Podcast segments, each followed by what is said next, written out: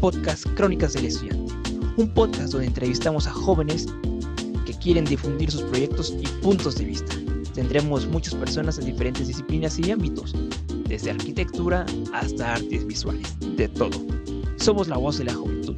Espero te divierta este podcast y si quieres participar, puedes enviar un mensaje a nuestro DM en Instagram, charlie-clover.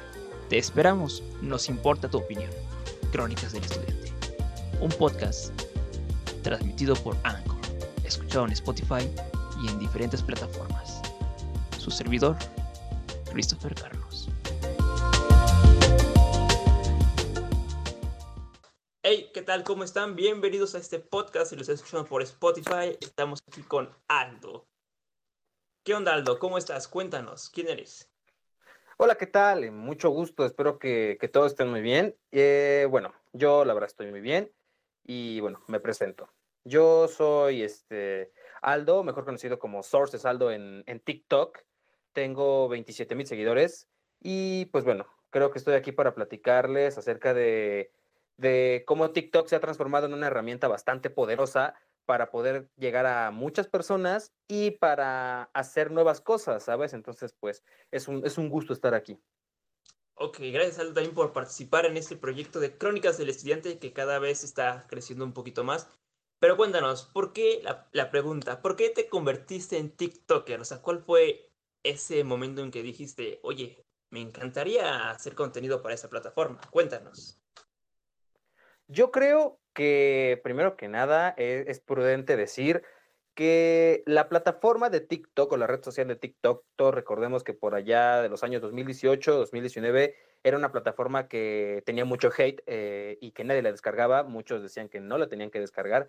Sin embargo, en el año 2020, comenzando la pandemia, yo creo que muchas personas se dieron la oportunidad de descargarla y de observar las novedades que tenía, ¿no? Las novedades como, por ejemplo, unas diferencias abismales a otras plataformas de igual de videos, pero esta era una cuestión de que solamente videos de un minuto, videos más interesantes, eh, una plataforma que se ajusta a los gustos que tú tienes y yo creo que eso me empezó a llamar mucho la atención al ser una plataforma que se ajusta, que el algoritmo se ajusta mucho a tus gustos. Por ejemplo, si a ti te gustan mucho los perritos, te van a salir videos de perritos. Si te gusta mucho el fútbol, te van a salir videos de fútbol. Y yo creo que lo, novedoso o lo, cual, o por lo cual a la gente le gusta mucho son los videos cortos, o sea, los videos de un minuto. Y aquí entra, ahora sí, eh, la pregunta. Muchas personas tomaron esta plataforma como una, ¿cómo decirlo? Como una base para poder dar sus opiniones, ¿sabes? O sea, muchas personas vinieron a esta plataforma a decir, ¿sabes qué? yo puedo decir lo que pienso en esta plataforma. Y evidentemente, pues es una plataforma en la cual está abierta para todos los, para todos los tipos de pensamientos, ¿no? Y aquí involucran pensamientos un poco más pesados, como los pensamientos religiosos, los pensamientos conservadores, los pensamientos liberales. Y esta plataforma eh, se fue convirtiendo en un espacio para compartir tus ideas de estos temas tan polémicos. Entonces yo vi la oportunidad porque siempre fui una persona que quiso experimentar estas cosas, experimentar el decir mis opiniones y hasta la fecha, la verdad es que llevo tres meses y va muy bien, va bastante bien eh, todo esto porque también es una gran herramienta para conseguir seguidores o para conseguir gente que le interese lo que dices o lo que tengas que decir, ¿sabes? Y yo creo que esto es lo, la ventaja que te da muchas veces TikTok el que tus opiniones pueden ser em, escuchadas más que, más que tus amigos o por el estilo. O sea, tus opiniones tienen un alcance inimaginable y yo creo que eso es lo que muchas veces convence y por eso mismo yo me animé a hacer TikToks dando mis opiniones, dando mis argumentos y dando mis posturas porque pues es una gran herramienta en donde las personas pueden escucharte.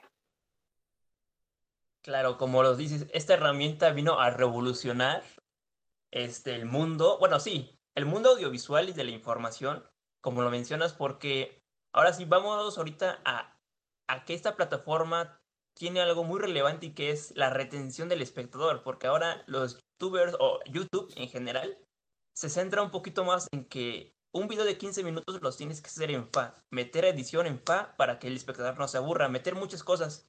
Y esto TikTok hace que, ok, para que un video de 15 minutos no dure, o sea, 15 minutos y el espectador no se vaya al minuto 5 que ya se aburrió, ¿qué hace TikTok? Ah, ok, lo que hace es retener al sujeto en 60 segundos.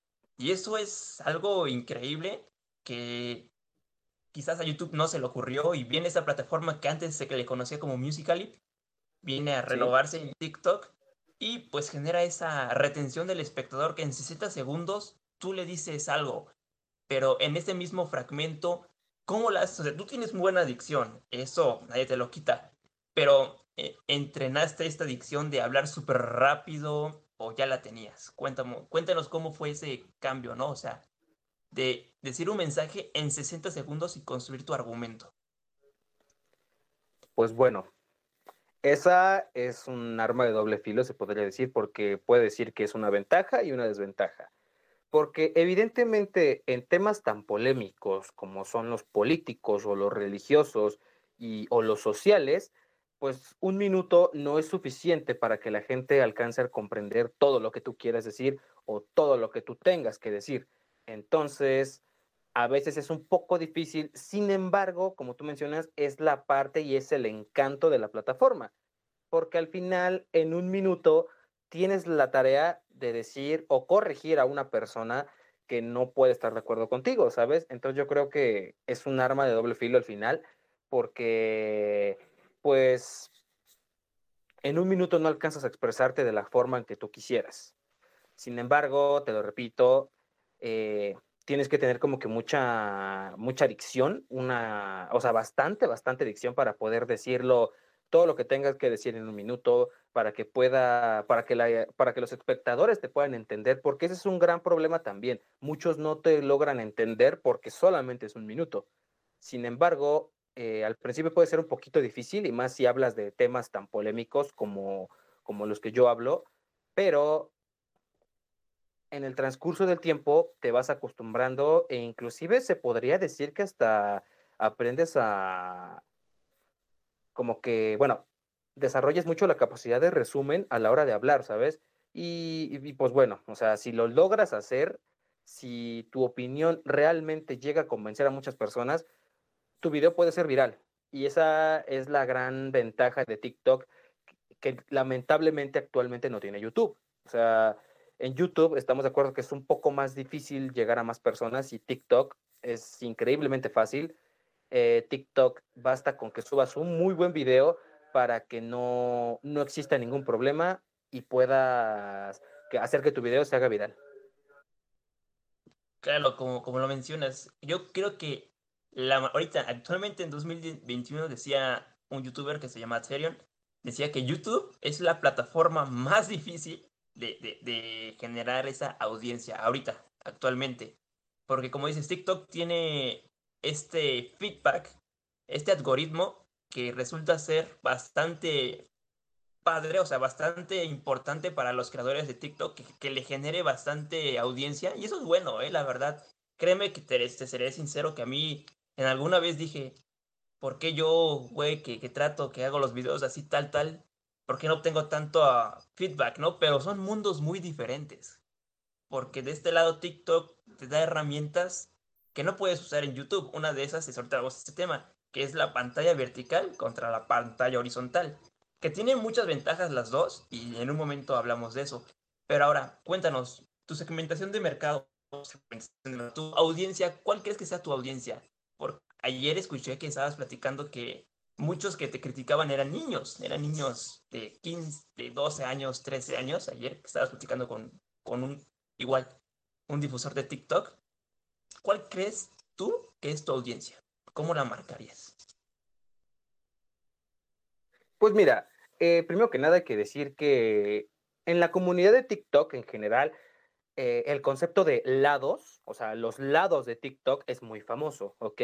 Por ejemplo, existe el lado de fútbol. ¿A qué se refiere con esto? A que, por ejemplo, eh, en tu para ti o en los videos que te salen de TikTok, eh, si solamente te sale contenido de fútbol, de deportes, se dice que estás en el lado de fútbol. Si te sale puro maquillaje, estás en el lado de maquillaje.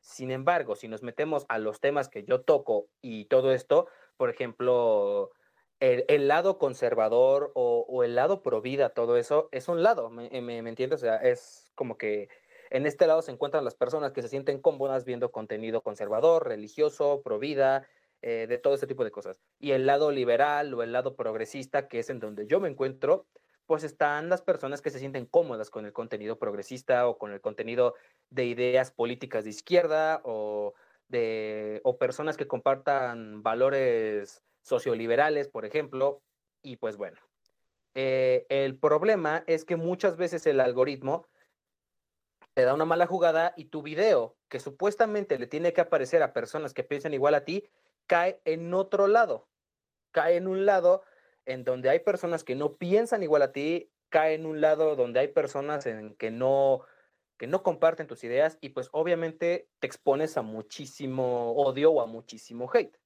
Ajá mis videos generalmente pues son, podría decirse, polémicos, porque, bueno, si, si me permites hablar de, de, los temas que toco, por ejemplo, o sea, un, tema muy fuerte del cual yo, yo he hablado muchas veces es sobre el aborto, por ejemplo. Y, o sea, todos sabemos que es un tema que, que, divide a las personas, o sea, es un tema que no, que no se llega a comprender, que no se llega a ningún punto y que claramente todos tenemos algo que decir de ese tema. Otro tema es, por ejemplo, el matrimonio igualitario o la adopción homoparental. Son temas que yo me animo a tocar. Sin embargo, también son temas los cuales evidentemente van a causar mucha polémica y evidentemente te van a causar muchos problemas a la larga. Entonces, la mayoría de las personas las cuales me atacan son personas que no conviven con mis ideas, ¿sabes? O sea, lo que tú mencionas de los niños, no sé si tu audiencia recuerde por allá del año 2015, 2016 a grupos como los seguidores de la grasa. Creo que sí. Legión Hulk, todos esos grupos, o sea, que, hacían memes como que muy, muy violentos o muy pasados de lanza, ¿no? Pues actualmente en TikTok hay agrupaciones de niños, o sea, sí hay agrupaciones de niños, las cuales, los cuales, perdón, eh, perdón, son pues se dicen abiertamente homofóbicos, abiertamente racistas y todo esto, ¿no? Entonces, si tu video llega a este lado, evidentemente vas a recibir mucho odio. Mi audiencia, ah, esta es otra cosa muy buena que te da TikTok, una herramienta increíble, que cuando tú subes contenido, te permite ver las estadísticas de quiénes son los que te siguen, de qué países son las personas que más te siguen, eh, el sexo de las personas, eh, cuántas veces ven tus videos, las personas que más like o más interactúan contigo. Esa es una herramienta increíble de TikTok, ¿sabes? O sea, mi, mis seguidores son, evidentemente, 75% de, de ellos, de ellas son mujeres y el otro porcentaje son hombres. Los países que más me siguen, obviamente, el primero es México, el segundo es Colombia, Argentina, Perú y España. O sea, son los cinco países que más audiencia tengo. Y la mayoría de mi audiencia yo creo que son personas que, comparten mis ideales y que comparten lo que yo pienso, ¿sabes?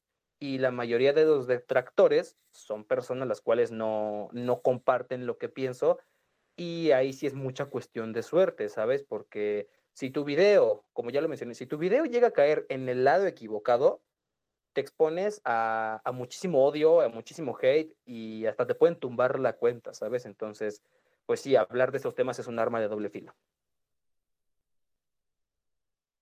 Sí, como dices, es un arma de doble filo, pero ahora, por ejemplo, bueno, vamos a, dar una comparación. ¿Qué le dirías a tu yo de hace cinco años? ¿Crees que, que si le dirías ese mensaje, oye, tú vas a hacer esto y esto y esto, te vas a, vas a difundir, ¿cómo se lo diría? Pues bueno, o sea, ese es un tema interesante, ¿sabes? Porque creo que todos estamos de acuerdo que, que no somos las mismas personas que éramos hace cinco años, ¿sabes? Entonces, la verdad es que yo, tú, bueno, tú me conociste en la preparatoria mm, y yo tenía como que muchos ideales muy contrarios a los que tengo actualmente, ¿sabes? Actualmente tengo ideales pues bastante progresistas y podría decirse, podría decirse de izquierda. Sin embargo, en esos tiempos yo tenía ideales como que más de derecha o más conservadores. Entonces, al yo acercarme a mi yo de cinco años y decirle, oye, tú vas a hacer esto, no me lo creería, ¿sabes? O sea, no, no lo creería. porque son valores que en esos años yo no tenía y actualmente sí los tengo. O sea, yo ya lo dije una vez en uno de mis videos, el contenido que yo quería hacer al principio era de Marvel, de la WWE o de fútbol. Sin embargo, eh, yo subí un video, se hizo viral y ahí me quedé. Me quedé en esta parte y me decidí a darle con todo a este contenido que yo subo. Entonces, yo creo que si hace cinco años yo me acercara a mí mismo y me dijera todo lo que haría en estos años, eh, no me lo creería. La verdad es que no me lo creería porque te digo que los valores que se comparten eh, en esos años actualmente, pues yo creo que todos podemos decir que no, no, somos, no somos las mismas personas, no somos para nada las mismas personas, entonces yo creo que es hasta cierto punto difícil y, bueno, e interesante de, de analizarlo.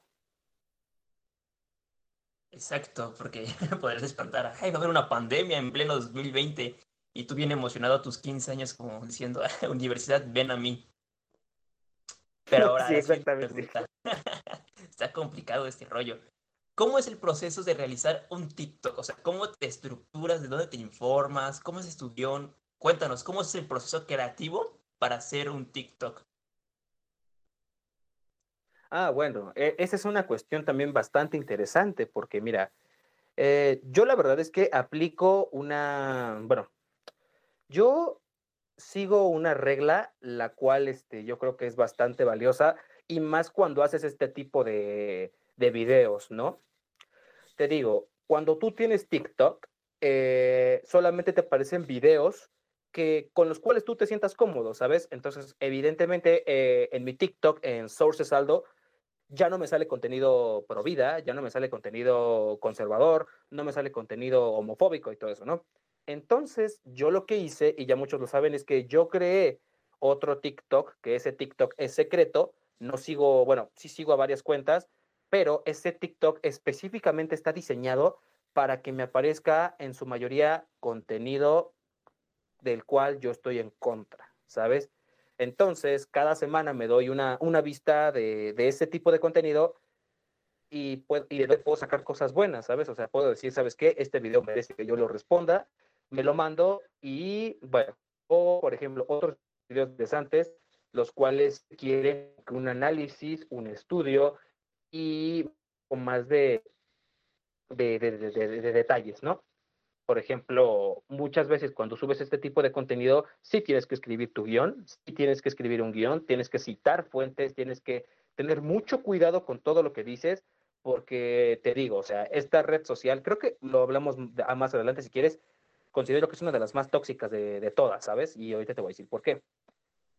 Entonces, tienes que escribir tu guion para saber qué vas a decir, tienes que analizar una y otra vez los videos tienes que analizar bien lo que vas a decir para la gente o tu público no, no malinterprete lo que está haciendo, ¿sabes?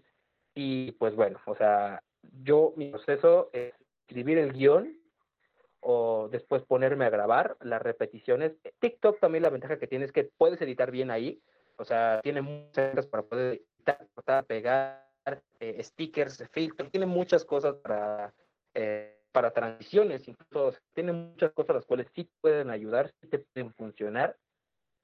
O pues eh, después de todo esto, ya subes el video y esperas que el algoritmo haga magia. Hay videos que pegan, hay videos que no pegan, pero pues ahora sí, eso ya no depende de ti, ¿estás de acuerdo?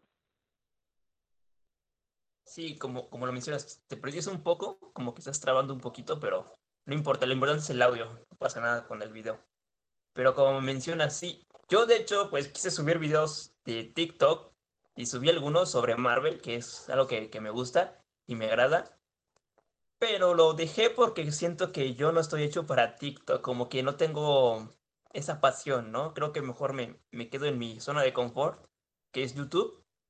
Pero sí, en algún día si requiero el momento de, de hacer TikTok, estaría súper cool como lo mencionas, ahora sí vamos al, medio del asunto. Pantalla horizontal con pantalla vertical. Ok, muy bien. A principios del 2020 se inició esta, este boom de TikTok. Entonces, pues yo me interesa mucho el tema del cine. Entonces vi que un director, no recuerdo el nombre, la verdad, decía que le cagaba que su película estuviera en un celular y que no estuviera en la pantalla grande. Y peor aún, que la vieran en formato vertical y que eso lo detestaba. Entonces todo el vanguardismo que viene desde los Lumière, que viene desde todo, toda, la, bueno, toda la cinematografía de los 90 de los 80 y así, viene englobado que la película tiene que estar en formato horizontal en pantalla grande. ¿Qué viene? Viene esto del streaming, que ahora está en, la en tu película de, de 30 megacuadros en la pantalla grande, se, se ponga aquí en 40 cuadros en el celular. Entonces, ¿qué pasó? Que hubo un festival de cine en donde ocuparon TikTok, que en esta plataforma se hizo cine vertical. Y tiene muchas ventajas el formato vertical que no tiene el horizontal. Una de ellas es que puedes este, ver el fondo o, o, ver lo que pasa arriba. Por ejemplo, en una pantalla horizontal, si estás grabando en la calle, no puedes ver el avión. Pero si lo grabas formato vertical, tiene sus pros. Tienes una, un encuadre más abierto y se puede entonces se experimentó con este, de hecho experimentó con este formato vertical y dio buenas, buenas cosas que justo en, en un festival sobre esta pantalla vertical y que ahora la pantalla vertical reina, reina en Instagram, en, en Twitter, o sea, está reinando y se va a quedar. vamos a experimentar mucho con la pantalla vertical y, y siento que la pantalla, siento que YouTube, de hecho, ya incluyó justo como estos renders, right, que están en Instagram. ¿Cómo ves este boom de la pantalla vertical? ¿A ti te late o no te late? Pues yo creo que yo siendo creador de contenido, pero de pantalla vertical, eh, evidentemente sí, o sea, me gusta mucho este boom, ¿sabes? O sea, evidentemente es muy polémico, o sea, con las personas que, que disfrutaban eh, la, la, pantalla horizontal, porque yo creo que estábamos acostumbrados, ¿no? O sea, YouTube nos acostumbró muchísimo, o sea, YouTube por muchos años fue, fue la plataforma estrella, fue la plataforma eh, más cañona para subir videos o para darte a conocer y todo esto, ¿no? Sin embargo, TikTok yo creo que ha contribuido muchísimo en esto de, que cada día la pantalla vertical sea mejor vista, ¿sabes? Porque yo creo que inclusive también las fotos en Instagram, los videos en Instagram, los, reels, las historias en Twitter, eh, las historias en el mismo YouTube, los videos que ya se están subiendo a YouTube con pantalla vertical, yo creo que, que TikTok lo, lo, lo, popularizó un poquito más, ¿sabes? Porque pues evidentemente mmm, eh, fue, una, fue una plataforma en la cual supo aprovechar muy bien y es cómoda, es cómoda para el usuario que está con su teléfono y solamente tiene que subir y ver un nuevo video, subir y ver un nuevo video. Lo cual yo creo que, que es un boom que se va a quedar, o sea, yo estoy de acuerdo que es un boom que, que se va a quedar. Sin embargo, hay cosas que yo creo que sí es necesaria la pantalla horizontal, digo, sí, la pantalla horizontal. ¿Por qué? Porque, por ejemplo, en YouTube es necesaria la pantalla horizontal, porque al final es incómodo, ¿sabes? Es incómodo en YouTube ver un video en, pantalla horizontal porque no estamos acostumbrados eh, en YouTube, o sea, no estamos así como es así como es incómodo ver un video en pantalla horizontal en TikTok, yo creo que aplica a la inversa con YouTube, ¿sabes? Entonces yo creo que eh, es, es dependiendo a lo que se necesite el creador, o sea, dependiendo a lo que se necesite, por ejemplo, yo, si yo cuando me cree mi canal de YouTube, eh, obviamente voy a grabar en, en, pantalla horizontal, ¿sabes? Sin embargo, eh, la pantalla vertical, a pesar de que causó mucha polémica, a pesar de que muchos no lo aceptan, yo creo que llegó para quedarse. Sin embargo, yo soy de aquellos que dicen que, que eh, la pantalla tiene que ajustarse dependiendo a lo que a lo que el creador quiera transmitir o el tipo de video que estemos viendo claro, como lo mencionas, cada, cada cosa para su costal. Y sí, también es bueno experimentar en el momento en que YouTube pueda convertir, no, no pueda convertirse, pero en el momento que YouTube, algunos creadores suban el formato vertical, nada más para ver este detalle de, de, de experimentar, nada más. Pero sí, ver YouTube en formato vertical sería como que un capitalismo de la pantalla vertical y que ahora sí tiene sus pros y sus contras. Pero ahora cuéntanos, ¿cómo ves a tu feedback, a tu audiencia? De esos 25 mil, o sea, si tú te cambiaras de plataforma, ya sea a Twitch, ya sea a YouTube, ¿harías ese mismo, ¿harías ese mismo contenido? O sea, ¿lo pasarías a YouTube o sería diferente? ¿Tú en algún futuro tienes pensado en pasarte en alguna plataforma o mientras quedarte aquí en TikTok y ver cómo va? ¿Cuál es tu idea? Ah, ok, qué, qué bueno que preguntas. Eh, la verdad es que sí, o sea, yo, yo empecé el proyecto desde TikTok, pero con la mentalidad, y sigo con la mentalidad de irme hacia YouTube, ¿sabes? Porque al final, al final YouTube eh, es una plataforma que, que la verdad te deja muy buenos rendimientos a las personas, o sea, me, me refiero más en el ámbito económico, eh, más en el ámbito de, del dinero y todo eso, y más en el ámbito de hacer videos especializados y con mayor producción o mayor edición, ¿sabes? Entonces yo quisiera que, que mi audiencia, sí lo he pensado muchas veces, aunque a decir verdad, yo todavía tengo como que un poquito de, de, de, desconfianza, ¿no? O sea, yo estoy esperando a tener al menos 50 mil seguidores, o sea, si, si, te doy un número así exacto de cuántos seguidores tengo, tengo 27.9 eh, 27.9 mil. Entonces, yo estoy esperando como que mi feedback eh, aumente y después de eso hacer videos más especializados en YouTube. O sea, hacer trabajos de campo, hacer análisis más detallados y todo esto. Y también pienso hacer este tipo de contenido en Instagram, ¿sabes? Y, y bueno, o sea, así exclusivamente, no, no lo he dicho abiertamente, pero pues también yo quiero hacer un canal eh, en TikTok, pero esta vez de moda para hombres, ¿sabes? Entonces, pues yo creo que, que en, en, ese aspecto de mudarme a otras plataformas, sí está en mi mente, o sea, sí lo quiero hacer, he visto muchos que lo hacen, he, he visto muchos que, que, es que esta es una cuestión bastante interesante que que te voy a decir, tal vez me salga un poco del tema, pero te voy a decir, TikTok hay que verla como una herramienta para conseguir seguidores, o sea, hay que verlo como una herramienta para conseguir personas que te empiecen a conocer, ¿sabes? Y después de ese número de personas, las puedes mover, o sea, yo, yo te aseguro que, que de las personas que te sigan en TikTok, mínimo el 30% sí se va y te va a apoyar en tus otros proyectos, ¿sabes? Entonces yo creo que TikTok hay que verlo como, como una, no como fuente de ingresos, porque la verdad es que no, no da buenos ingresos, pero sí como una plataforma que te ayuda a viralizarte o te ayuda a hacerte conocido.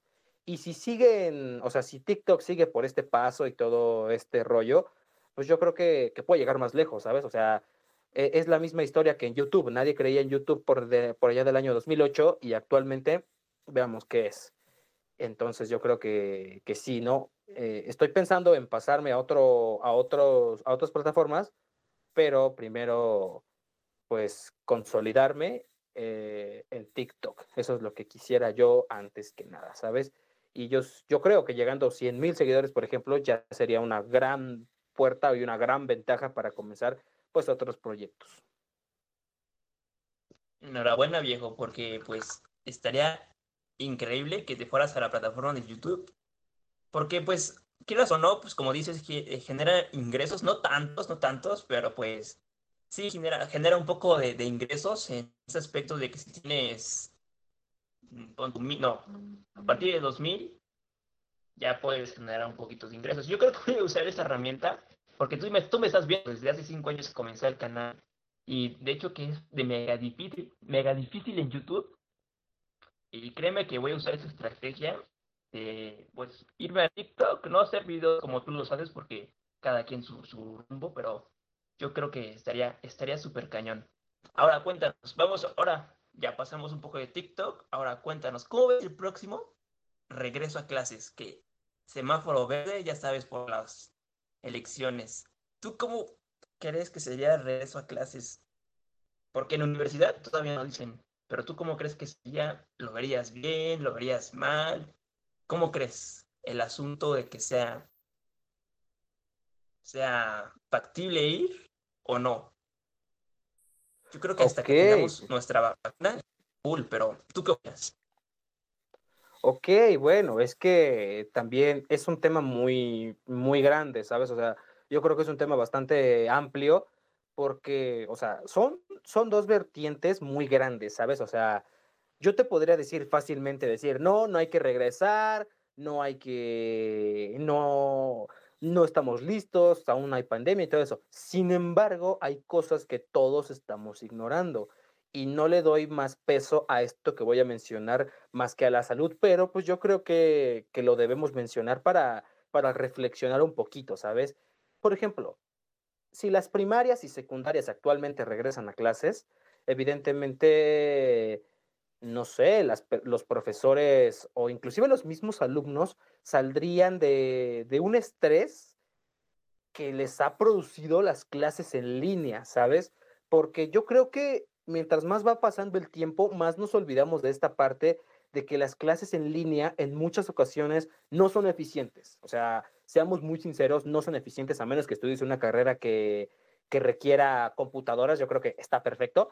Sin embargo, considerando que muchas personas ni siquiera tienen los recursos para, ni siquiera tienen computadora, ni siquiera tienen nada de este estilo, tienen que pagar cafés, internet y todo eso, yo creo que el regreso a, a clases presenciales sería un gran alivio para muchas familias, para muchos comerciantes, para los transportes públicos, o sea, reactivar todos estos sistemas yo creo que estaría perfecto para estas personas, pero pues tampoco olvido la situación que estamos viviendo, tampoco olvido la, que estamos en pandemia y que queramos o no es un virus que, que, nos ha arrebatado a, a, muchas personas, o sea, muchas personas inclusive están todavía lidiando con la pérdida de algún ser querido, ¿sabes?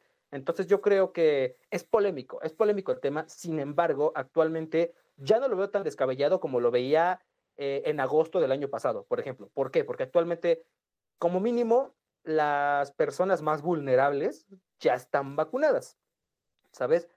Como mínimo, las personas más vulnerables son nuestros propios padres, en unos meses ya van a estar vacunados. Aunque bueno, tampoco olvidemos que a nosotros también nos podría pasar algo grave y pues no sé, o sea, si te, si te soy muy sincero, yo me sentiría más cómodo regresando a clases presenciales, pero hasta agosto, septiembre, octubre de este año, ¿sabes? Para que mínimo mm, mayor población esté vacunada, mínimo ya se tenga como que un análisis más fijo de lo que va, se va a hacer.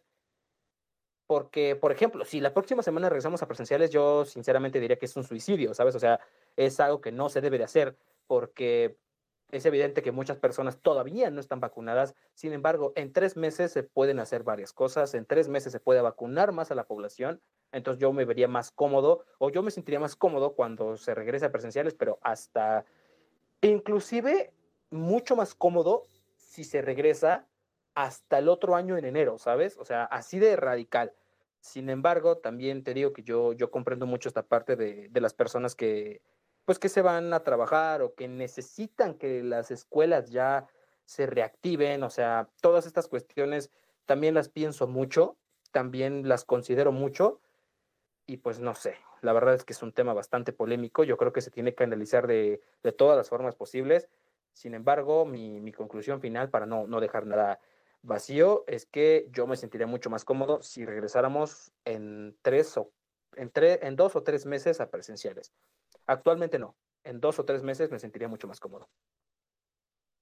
Sí, como mencionas, es, radical, es un suicidio ir en este mes.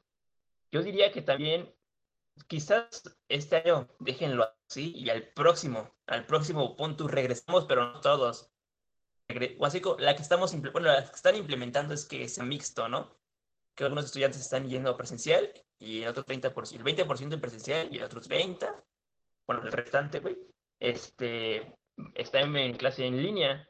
Y yo creo que sería, así sería bueno, pero el problema aquí de las clases presenciales es que ya nos van a quitar todo, güey, o sea, todo lo que decíamos era libertad en la escuela, ¿no? Que hacías desmadre por acá o estabas practicando con tus cuates y ya no va a ser lo mismo.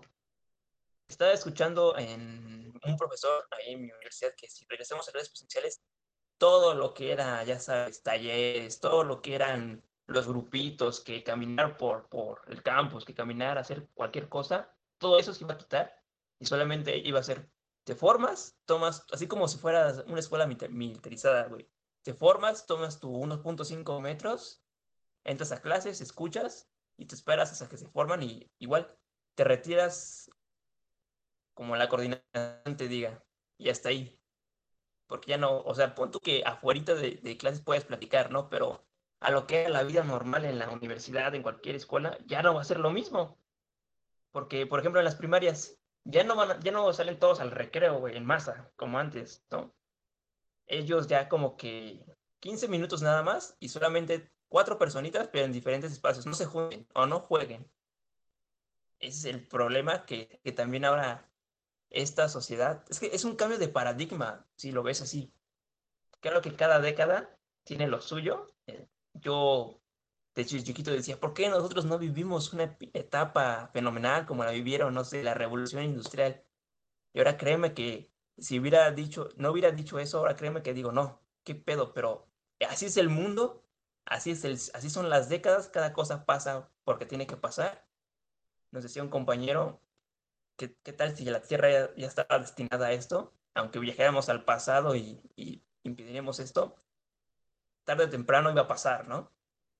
Y créeme que como así como van formando las fechas, que 1910 revolución, la explosión de, esta atómica, cada década tiene lo suyo y, estamos viviendo esa etapa y, y, ojalá que no nos cargue la chingada y esperemos salir de esta, ojalá.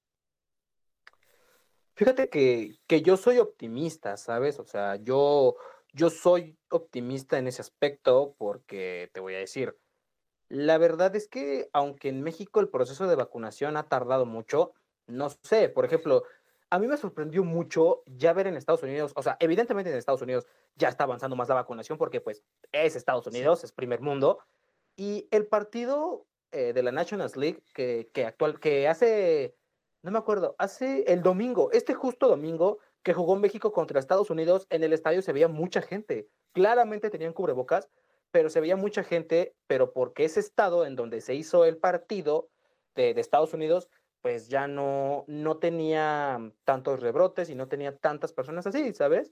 Y, y yo me pongo a pensar y digo, soy un poco más optimista ya en ese aspecto, porque las cosas se ven más claras que hace un año, ¿sabes? O sea, hace un año, exactamente hace un año, eh, en junio de 2020, todos creíamos que en octubre iba a acabar todo. Sin embargo, no fue así. Ah, ya llevamos mucho tiempo eh, guardados pandemia, pero ya soy un poco más optimista porque bien dicen, o sea, la vacuna no, no, va, no va a hacer que, que no te dé la enfermedad, pero por lo menos va a evitar eh, pues, que mueras. Eh, si, puedo contar algo personal aquí, pues lo, lo cuento, ¿no? Porque, mira, eh, a, mi abuelo eh, hace como dos meses, pues le dio, le dio COVID. Sin embargo, él ya tenía la vacuna y evidentemente está bien, está sano. Y esa vacuna nos dijeron los doctores que fue la que evitó que pasaran otras cosas, ¿sabes? O sea, que pasaran otras cosas. Y yo me pongo a pensar y digo, afortunadamente, eh, la vacuna, pues pues ya llegó, ¿sabes? Tardó, pero llegó, la vacunación llegó. Y yo creo que estamos muy esperanzados. Rápido, ¿eh? Sí, sí, exactamente. Y yo creo que ya estamos como que muy esperanzados en ese aspecto de, ¿sabes qué? Puede que, que la vida no sea como la vemos, a, a, a, menos que ya pasen tres, cuatro años desde este año, 2021. Sin embargo, va a acabar, va a acabar y, todos vamos a poder hacer nuestra vida normal. Sin embargo, esto fue un golpe que nos afectó a todos. ¿eh? Yo sí me atrevo a decir que nos afectó a todos y que nos cambió la vida a todos. Sí, como dices, nos cambió la vida a todos. Yo creo que esta higiene, o sea, si te fijas, los chinos, yo veo videos del 2007, 2008 y los japoneses usaban cubrebocas, güey, quieras o no. Cuando estaban enfermos usaban cubrebocas y ahora viene esta pandemia y post pandemia, pon tu cuatro años, eso se va a quedar. Y para mí es algo increíble que esperemos que la sociedad mexicana pues se quede con este implemento de usar el gel antibacterial, que lavarse las manos, todo el aseo así, y cuando se enfermo pues uses tu cubrebocas, etcétera. Porque te acuerdas que pasó lo de la influenza un año, tal vez. Sí, sí, claro, sí me acuerdo. Ajá, sí. El antibacterial, ¿no? Y después de ese año, güey, se olvidaron del gel antibacterial, se olvidaron del cubrebocas. Y quieras o no, en esta etapa sí nos pegó a todo el mundo. Y pienso que si en cuatro años, ojalá, como dices, ya vemos la luz en el túnel, se van a quedar estas medidas de cubrebocas y tal el rollo y, y la sociedad pues va a cambiar y va a ser un paradigma nuevo y que esto quizás en algún momento, 10 años, lo contamos como una anécdota, ¿no? Una anécdota fea, pero pues que ya termine este destino.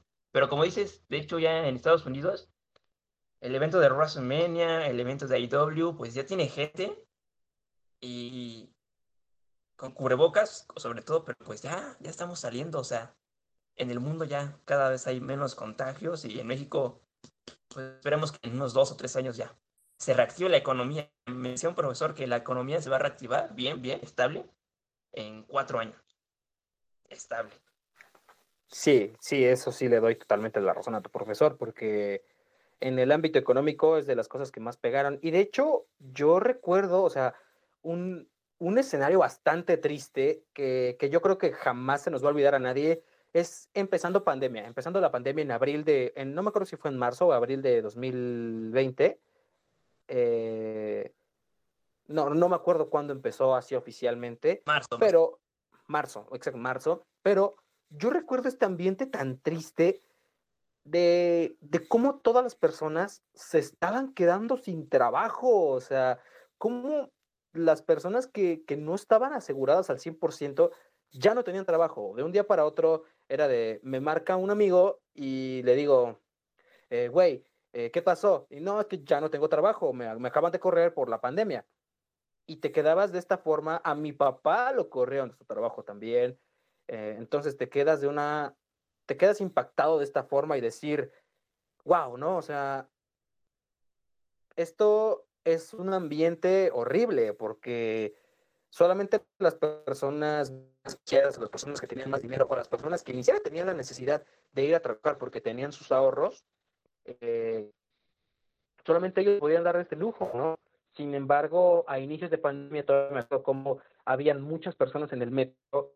este es un tema muy interesante porque hay muchas personas, habían muchas personas en el metro viajando, pero muchos eran criticados, o sea, muchos los criticaban y todo eso, pero pues te pones a pensar y dices, pues son personas que no tienen otra medida, o sea, son personas que no, no tenían de otra, no tienen coche propio y tienen que ir a trabajar. O sea, con pandemia o sin pandemia, estamos en un país en vías de desarrollo, estamos en un país en donde hay mucha gente pobre, hay más de 50 millones de pobres, entonces claramente con pandemia o sin pandemia se tiene que ir a trabajar, se tenía que echarle ganas, se tenía que ir a, a, a tu trabajo porque era o quedarte en tu casa y no comer o ir a trabajar. Y yo creo que esa es una de las situaciones más tristes y que va a requerir un análisis y hasta películas. O sea, yo, yo te puedo asegurar que van a ver hasta películas de todo esto, porque el inicio de pandemia, yo lo puedo decir como uno de los eventos más tristes que, que, eh, que he presenciado, ¿sabes? O sea, que he presenciado de cómo la gente se quedaba sin trabajo y cómo el miedo y el pánico eran el pan de cada día, ¿sabes? Era el pan de cada día. Obviamente ya transcurriendo el tiempo, pues se, les fue valiendo un poquito esto de la pandemia, pero al principio eran las cuestiones en donde tú te ponías a pensar y decir, eh, la pandemia solamente evidenció muchos problemas estructurales que teníamos en el país, ¿sabes?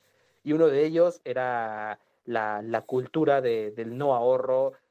Y al final simple y sencillo, eh, era triste ver cómo tantas personas se quedaban sin trabajo y honestamente para mí, actualmente ver cómo ya hay más trabajos, cómo ya es más fácil conseguir trabajo, cómo ya las plazas están abiertas, la verdad es que a mí me causa sentimiento, ¿sabes? Porque analicé esas dos cuestiones, ¿no? O sea, al principio cómo cerró todo y actualmente Eh, si es correcto o no, eso ya lo diremos después, pero actualmente ver las plazas abiertas, ver inclusive bares abiertos, todo esto, pues ya me causa cierta felicidad por esto que te estoy mencionando, ¿sabes? Porque, o sea, el ver con tus propios ojos cómo mucha gente se quedaba sin trabajo y actualmente ver que ya es un poco más sencillo conseguir trabajo presencial, yo creo que me hace pensar, digo, vamos mejorando, vamos mejorando y vamos eh, saliendo de esto poco a poco. Sí, como lo mencionas, este, pues ya ver las plazas o... Sí, ver las plazas y ya ver a, las personas, pues ya que van a comprar y, o sea, ver que ya estamos cada vez en la nueva normalidad, o sea, ya estamos saliendo a despejarnos un rato porque estar encerrados es un perro estrés. Pero pues ya estamos viendo final del túnel, ¿eh? Cada, cada vez, cada vez. Y como dices, van a ver películas, van a ver... De hecho, pues, al principio de pandemia sacaron un documental donde sale este Samuel Jackson. Y sí, como todo, de hecho Christopher Nolan está viendo si hace una película sobre este pedo. Pero créeme que este será un suceso mundial y, y cabrón, que lo vamos a recordar toda la vida, toda la vida y, y a seguirnos cuidando. Pero bueno, Alto, muchas gracias por estar aquí. Este, te pregunto la, última pregunta. ¿Tú qué piensas a futuro? O sea, porque como dices, ella estaba viendo, tú ya tienes como que esa audiencia, o sea, esos 25 mil seguidores, ya te, tu palabra ya vale. O sea, como dices, quieras o no, tu palabra ya impacta, no, no 25 mil, 30%, ¿no? Y estoy viendo que tú hablas sobre temas sociológicos, ¿no? Sobre esto de, de, política y todo ese rollo. Eh, ¿a, dónde, ¿A dónde tú explotarías esa, esa bueno, ese, esas palabras, ese conocimiento? ¿En dónde tú lo explotarías? En, estaría cañón, no sé, porque veo, de hecho, Crónicas del Estudiante se hizo en, en base a, a ver compañeros, personas que que realmente están este, destacando y que estaría cañón generar proyectos para el bien común, ¿no? Pero tú, ¿dónde verías este potencial? En el trabajo, o sea, tengo, esas son mis, mis habilidades, mis competencias. ¿Cuál sería tu proyecto? O sea, no, pues obviamente tienes que pensarlo, ¿no? Pero idea, mire, si esto me va bien y me va cañón, ¿dónde quería expandirlo? tal vez en profesor o tal vez en lo que sea, pero ¿cuál sería tu objetivo? Pues bueno, mi objetivo principal yo creo que, por ejemplo, uno de los motivos por los cuales yo decidí unirme a TikTok es, o sea, muchos me lo han dicho, yo creo que es un término bastante exagerado, sin embargo, o sea, si las personas se ponen a ver mi contenido, pueden dar cierta razón, o sea, yo no digo que, que lo que voy a decir sea, sea cierto, ¿no? Sin embargo, me causa sentido, ¿sabes? Eh, el hablar sobre las minorías de la sociedad, ¿sabes? Hablar de, de casos bastante polémicos, hablar de todos estos temas me han abierto como que mucho a la idea de que, por ejemplo, yo sinceramente quiero que quiero hacer una segunda carrera y esta carrera quiero que sea en derecho, ¿sabes? Y una de mis metas o una de las cosas que a mí me gustaría hacer es precisamente defender a estas minorías de las cuales yo hablo, ¿sabes? Y de, eh, de, ámbitos legales. Y yo he visto que hay personas que sí lo hacen, hay personas, las cuales, abogados, que se dedican a, a ¿cómo decirlo? A defender los derechos de, por ejemplo, la comunidad LGBT a defender a todas estas personas que lamentablemente para el sistema son borradas, ¿sabes? Para el sistema son borradas. Y, el contenido que yo hago principalmente me ha abierto los ojos para ver realidades que uno mismo no conocía, ¿sabes? Para ver realidades como por ejemplo este tema de las feministas, que es muy polémico, que es, es, muy, que es muy hateado, o sea, el tema es de, o sea, yo creo que una mujer que se declara feminista, automáticamente, aunque ella no lo quiera, se, gana el hate de muchas personas, ¿sabes? De muchas, muchas personas. Y, y, mis videos también yo creo que han ayudado mucho a la información de estos temas, porque al fin y al cabo son movimientos sociales, ¿sabes? Son movimientos sociales que yo creo que todos tenemos derecho a, opinar Y qué mejor que una opinión bien estructurada, ¿sabes? O sobre la comunidad LGBT, sobre estos temas, ¿no? Y la verdad es que a mí me gustaría mucho algún día poder que mi voz sea más escuchada y poder hacer entender a más personas con, con mentalidades que tal vez no sean muy convencionales para, para los tiempos actuales, ¿no? Me refiero a una persona, a una persona homofóbica, a una persona machista, a una persona misógina, eh, a una persona, inclusive racista, clasista. O sea, si mi voz se llega a escuchar y llego a hacer cambiar a una persona o llego a hacer que se cuestione por lo menos esas actitudes, yo me doy por bien servido, ¿sabes? O sea, yo me doy por bien servido y la verdad es que sí me gustaría mucho esto de ser abogado y al mismo tiempo de que, la, de que mi voz sea más escuchada y poder combatir estos pensamientos que tienen a nuestra sociedad estancada, ¿sabes? O sea, yo, yo sí lo veo de esta forma, que nuestra sociedad está, está estancada y pues bueno, o sea, al final yo, yo sé que es un arma de doble filo, al final yo sé que, que, que me ha causado también como que varios problemas, sin embargo, estoy contento con esto que, estoy haciendo y yo creo que que mi meta sería que las personas escucharan esto que yo tengo que decir, ¿sabes? Y pues eso, o sea, así mis metas, por así decirlo, es cambiar las mentalidades o intentar hacer que estas personas se cuestionen un poquito lo que piensan y que abrir las ideas para que las personas, pues también escuchemos puntos. Entonces yo creo que eso es mi, lo que yo quisiera hacer pues ojalá cumplas tu reto y lo estás cumpliendo, lo estás cumpliendo, claro que sí. Eh, bueno, si es que ustedes están viendo, los espectadores están comentando, eh, no podemos leer los comentarios porque hubo un problemilla. Eh, ya después leeremos los comentarios en historias de Instagram para que todos aquellos que, que participaron y comentaron, de hecho ahorita no lo puedo ver. Pero bueno, creo que hasta aquí concluimos el video. La verdad, gracias Aldo por, por participar en ese proyecto. Eh, no sé si quieras decir algo. No, que muchas gracias a ti por invitarme, ¿sabes? O sea, la verdad es que sí, está muy bien que, que, hayas hecho este proyecto y la verdad es que yo, si te puedo aconsejar algo, a mí, pues yo sí te puedo aconsejar que, que comiences en, en, TikTok, porque al final es una, es una herramienta, ¿no? O sea, más que, más que si te cae bien, te cae mal, es una herramienta y tú, tú puedes ver que se puede, ¿sabes? Se puede y al final es la herramienta, yo creo que es la herramienta más sencilla para poder conseguir seguidores y, y, claro, ¿no? O sea, con constancia, con perseverancia, yo creo que se puede y al mismo tiempo está muy bien que hagas este proyecto porque yo creo que hay mentes bastante brillantes, o sea, hay personas bastante brillantes que lamentablemente no, no son tan conocidos y que tú hagas este proyecto para que las personas pues profundicen más y escuchen otras ideas y escuchen a las personas, está muy bien, la verdad está muy bien. Y pues muchas gracias por invitarme. Ya sabes que pues cualquier cosa me puedes mandar mensaje para poder quedar otro día o, algo por el estilo, ¿sabes? Claro, muchas gracias. Eh, a todos aquellos que están viendo, estaría cañón si, si quieren participar en este proyecto, pueden mandarme un DM abajo en Charlie-Clover.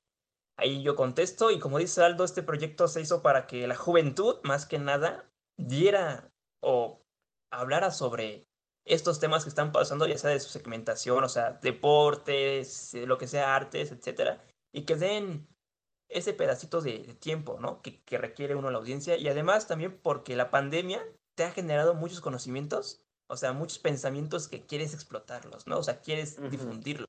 Yo como estudiante de, de comunicación, pues, para esto, para eso estoy, para, para que los chicos, mis compañeros conocidos, no conocidos, se suban a este barco y lo hagamos potencia, porque es, es la voz de, de los jóvenes, ¿no? Más que sí, claro. Pero bueno, redes sociales, para todos aquellos que no te conozcan. Ah, bueno, eh, en redes sociales, por ejemplo, estoy en Instagram y en TikTok como Sources Aldo, Sources Aldo, o sea, S-O-U-R-C-E-S guion Aldo. Y este, pues yo creo que esas dos son las principales que estoy usando. Canal de YouTube no tengo todavía. Y, pero me pueden encontrar en Instagram y en TikTok como esas. Me pueden mandar mensajes por cualquier plataforma. Yo siempre contesto mensajes.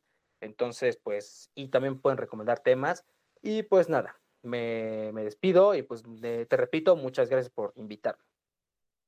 Bueno, nos vemos. Hasta luego. Bye. Muchas gracias por participar.